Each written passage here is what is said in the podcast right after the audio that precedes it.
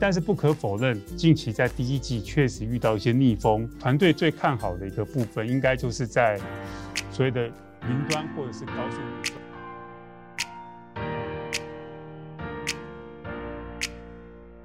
嗨，大家好，我是 fans 陈队，欢迎收看财讯的美股笔记。今天呢，我们非常的高兴能够邀请到投资绩效非常优异的汉雅美国高科技基金经理人林元平 Eric。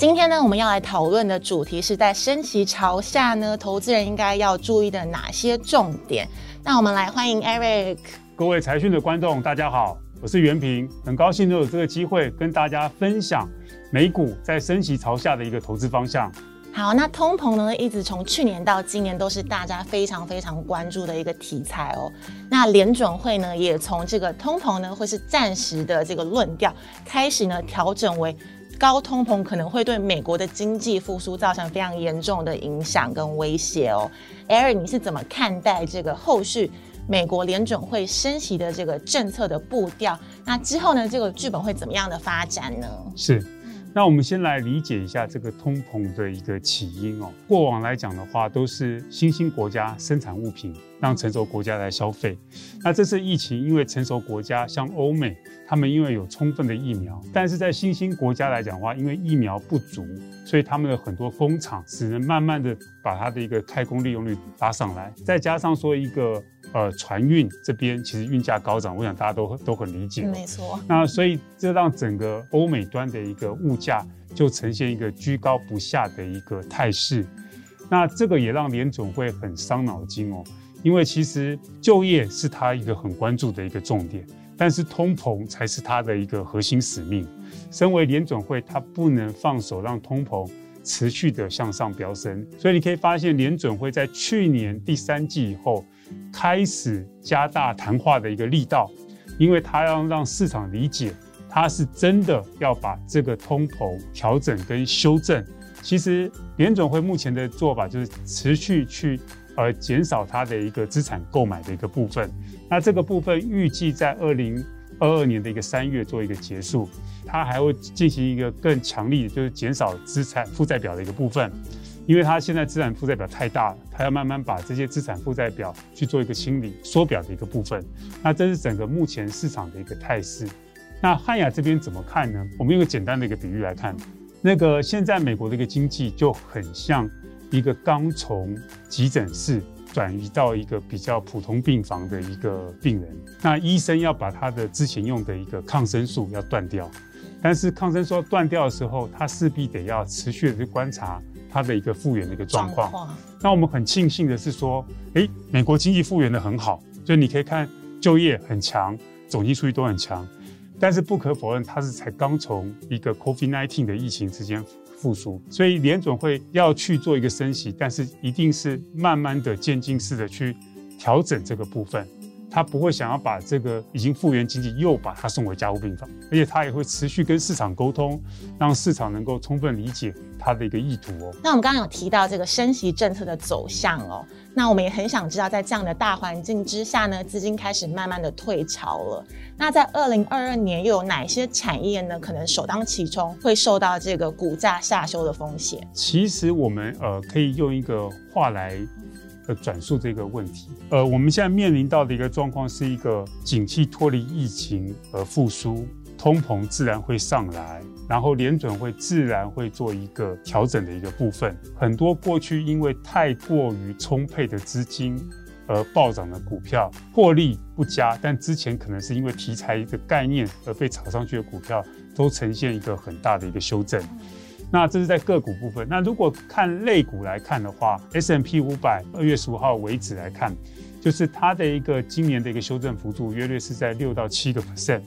里面修正幅度比较多的部分，分别是不动产行业以及科技的一个部分。但有不太一样的故事哦。那不动产行业来讲的话，因为美国的不动产行业比较是偏向所谓的一个呃 REITs，那他们是以出租公寓、办公室或者是呃，其他的一个商用物业来做一个主要的营收。一般的投资人在做评价的时候，就是用债券殖利率再加上一个风险贴水去做它的一个评价基础。那也就是说，当如果今天美国十年债殖利率上来，它就会面临股价下修的一个风险。科技行业是因为去年表现相当强劲，然后呢，今年来讲的话，呈现一个获利回吐的一个状况。今年另外表现比较好的部分，最好的部分应该是在能源，然后接下去就是在金融的一个部分。那我想金融大家比较容易理解，因为当升息的时候会有一个息差的一个增加的一个部分。所以就利于金融整体行业的一个状况。那另外来讲的话，就是在能源业，无论是因为地缘政治风险，或者是因为全球景气复苏带动的一个需求，都让油价居高不下。那相对于去年同期来讲，能源公司它的一个获利年增率，今年还可以到四十个 percent。那这个是远高过于 S M P 五百今年只能提供八个 percent 的一个的获利年增率哦。所以市场当然会青睐这样的一个获利成长的一个部分。那但是我们觉得说，现在市场蛮特别的，因为四五个月之间就已经充分把价格去做一个反应，所以我们会建议投资朋友是说，不要单纯用一个主题，就是升息下哪些一定会收益，它是一个标准不是一个指引，但是你还是要看每一个公司的获利以及评价来去做一个。判断这样来讲的话，才是一个比较适合的一个投资策略。就是说，你可能会就是实时的关注这个升息的大环境，但是个股呢，还是要自己做研究了。好，刚刚 Eric 有跟我们分享，在这个升息环境的大环境之下呢，有哪一些产业会受到影响？那当然，我们一定也非常想要知道，在二零二二年又有哪一些产业它的趋势是非常明确的，也是投资人呢应该要关注的重点呢？呃，以目前公布的第四季财报来看，美股的一个财报表现都蛮亮眼的，有百分之五十三的公司是优于预期，但这个比长期平均的四十六 percent 来讲高，所以显见来讲的话，这些企业面临到基期已经这么高，预期也很高状况下，它还是能够缴出一个更优于预期的状况，也就是说，它其实整个营运的绩效是一个很好的一个部分。然后第二个部分来讲的话，就哪一些的一个行业的一个成长性它会持续呢？那我们先来谈一谈整个大盘的一个获利的一个状况。去年来讲的获利年增率是四十六个 percent 到四十七个 percent，非常非常高。那今年来讲，在这么高的基础上，美股还能够再成长八个 percent。看到二零二三年。目前市场上的一个共识大概是在四个 percent 上下，但是很可能会上修变成六个 percent，所以它就等于说一山还有一山高。里面来讲的分布就会变成像资讯科技，它还是能够跟大盘的一个成长是一致的。像那个能源，它今年就特别亮眼，是在四十个 percent。那所以我们大家在看这个表的时候，你就可以理解到说，其实。美股的一个行业，今年来讲的话，它是一个雨露均沾，然后大家都成长。那但是如果你单纯就成长性，呃，不可否认就是能源特别强劲。那但是像科技啊这边，它也是有一个跟大盘一样七到八个 percent 的成长。最看好就会是能源还有资讯科技。但能源它的尴尬点是在于说进场的时间点，以及说它的有些时候会比较受油价的影响。那我们刚刚谈的科技的部分比较是就。大的一个行业，但是科技里面有分很多块。那我们目前团队最看好的一个部分，应该就是在所谓的云端或者是高速运算。那另外一个部分就是在车用的一个部分。云端跟高速运算来讲的话，我们从全球主要的一个云端服务厂商，像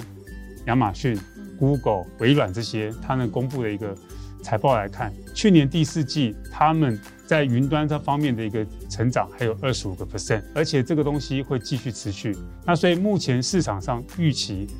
今年跟明年这几大运营商的一个资本设备支出以及它的一个获利增长，在云端部分都会超过三成。那这个会带动相关半导体的一个营收以及成长的一个表现。第二个部分来讲的话，是在汽车电子的一个部分，大家都能理解所谓的一个电动车的一个蓬勃发展。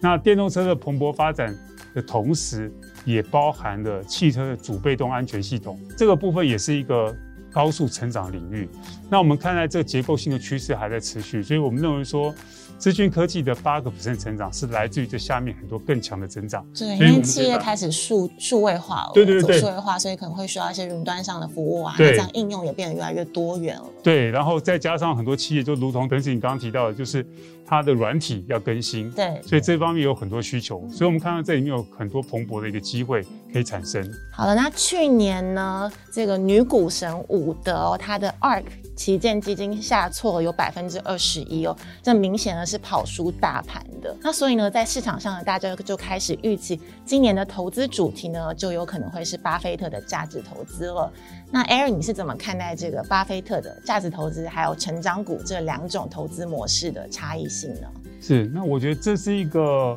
很好，但是很难回答的问题哦。首先来看的话。我们理解到的一个 ARKK 的一个投资方式，比较是偏向一个主题式，针对这个主题以及相对看好的公司，投入相当的一个部位。但是不可否认，其实主题式的投资，它有时候因为个股的表现不见得完全如预期，所以难免它的股价波动，就是跟大盘的一个走法会不太一致。那另外，巴菲特来讲，我想他的一个投资哲学大家也都很理解。那他其实的信仰的一个哲学就是便宜的价格买进一个能够持续创造股东权益的一个公司，透过公司的一个持续增长，那他自然能够帮整个投资组合带来一个很好的一个回报。我想两个大师级人物都各擅胜场，但我们可以跟大家分享一下我们自己怎么来操作美国的一个股票。你特别是科技股的一个部分，那我觉得这个比较有趣哦。就是我们基本上相信市场它都有一个前瞻性以及未来发展性，所以你应该投资在一个对的一个市场。但这市场里面一定有一些是龙头企业，有一些可能是边缘企业。但你要看说，你投资的企业它是已经在市场里面占到一个龙头的一个部分，还是说它是一个呃新兴的公司，那都有它的好处，但投资方法以及配置都不太一样。那我们自己在操作上来讲的话，会比较看好一个高度成长的行业。另外来讲的话，就是比较就是有口碑的一个公司，因为我们相信好的管理阶层能够在面对即使是比较困顿的环境的时候，也能够帮公司创造价值。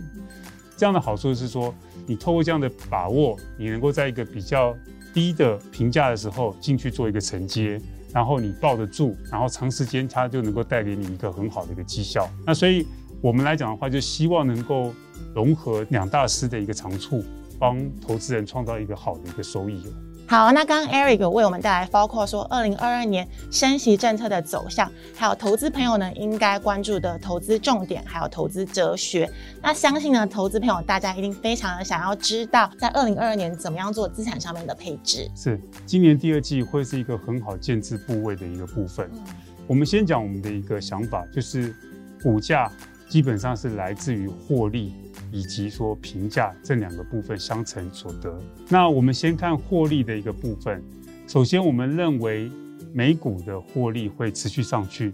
那最主要原因就是你可以看到很多的一个科技上的创新，不论是 AI。云端、电动车、自驾车，还有其他种种的一个应用，那这个东西都让整个社会的生产力上去，也连带带动了其他的一个行业，呃，银行啊、保险啊这些东西，它很多广泛运用这些科技，所以让大家获利可以持续向上。那这个是我们觉得推升股价最重要的一个部分。但是不可否认，近期在第一季确实遇到一些逆风，所以让大家整个市场打一个冷战。我呀怎么办？这个货币政策开始偏紧，我是不是要开始？都很紧张。对，那但是我们会觉得说，它是一个布局的一个时间点的，来自于说，第一个，本来大家没有这样的预期，所以这边有一个瞬间的一个股价的一个震荡，这也是必然的。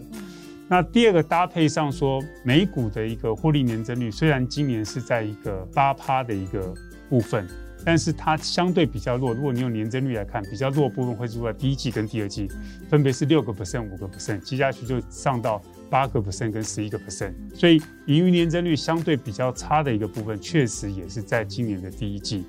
所以你两个综合起来看，呃，货币政策比较偏紧，然后盈余年增率的动能开始呈现一个比较弱的一个部分。那但是展望到未来的一个第二季以后，它的获利动能就会在这边。主体向上的一个部分，然后呢，当三月呃进行第一次升息，那基本上都有一个靴子落地的一个概念，就大家已经可以理解到哦，Fed 怎么做政策。那所以当你最坏的一个已经发生的时候，市场上又会回来重新去看获利增长这样的一个东西，也许这个整理可能会延续到第二季，但是我们认为说。呃，第二季基本上都是一个很好肩部位，并且可以看比较长的一个部分。好，那 Eric，我想请教您一下，还有什么你想要补充的？包括说，像有哪一些投资朋友可以关注的数据啊，还有其他的给投资朋友的建议呢？我觉得今年来看，在总经数据方面，可能最具有影响性的，应该都是在通膨方面的一个数据，因为目前市场上最关心的就是这一点。那我想，其实，在生产方面的数据，不论是美国。ISM 制造业、服务业，或者是一些就业方面非农的一个部分，其实都非常强。大家现在不担心经济成长的一个部分，担心的是通膨段。所以我觉得，在今年来看，特别是短期。通膨数据是大家要持续关注的一个部分。那另外来讲的话，毕竟我们投资的是个股，所以企业的一个获利的状况，也是投资人需要持续关注每一季的财报，来去做一个好的一个判断。嗯，了解。好，那我们今天非常谢谢 Eric 带来这么精辟又精彩的分析哦。那喜欢我们的观众朋友，记得要按赞、订阅、加分享哦。那我们下集再见喽，拜拜。拜拜。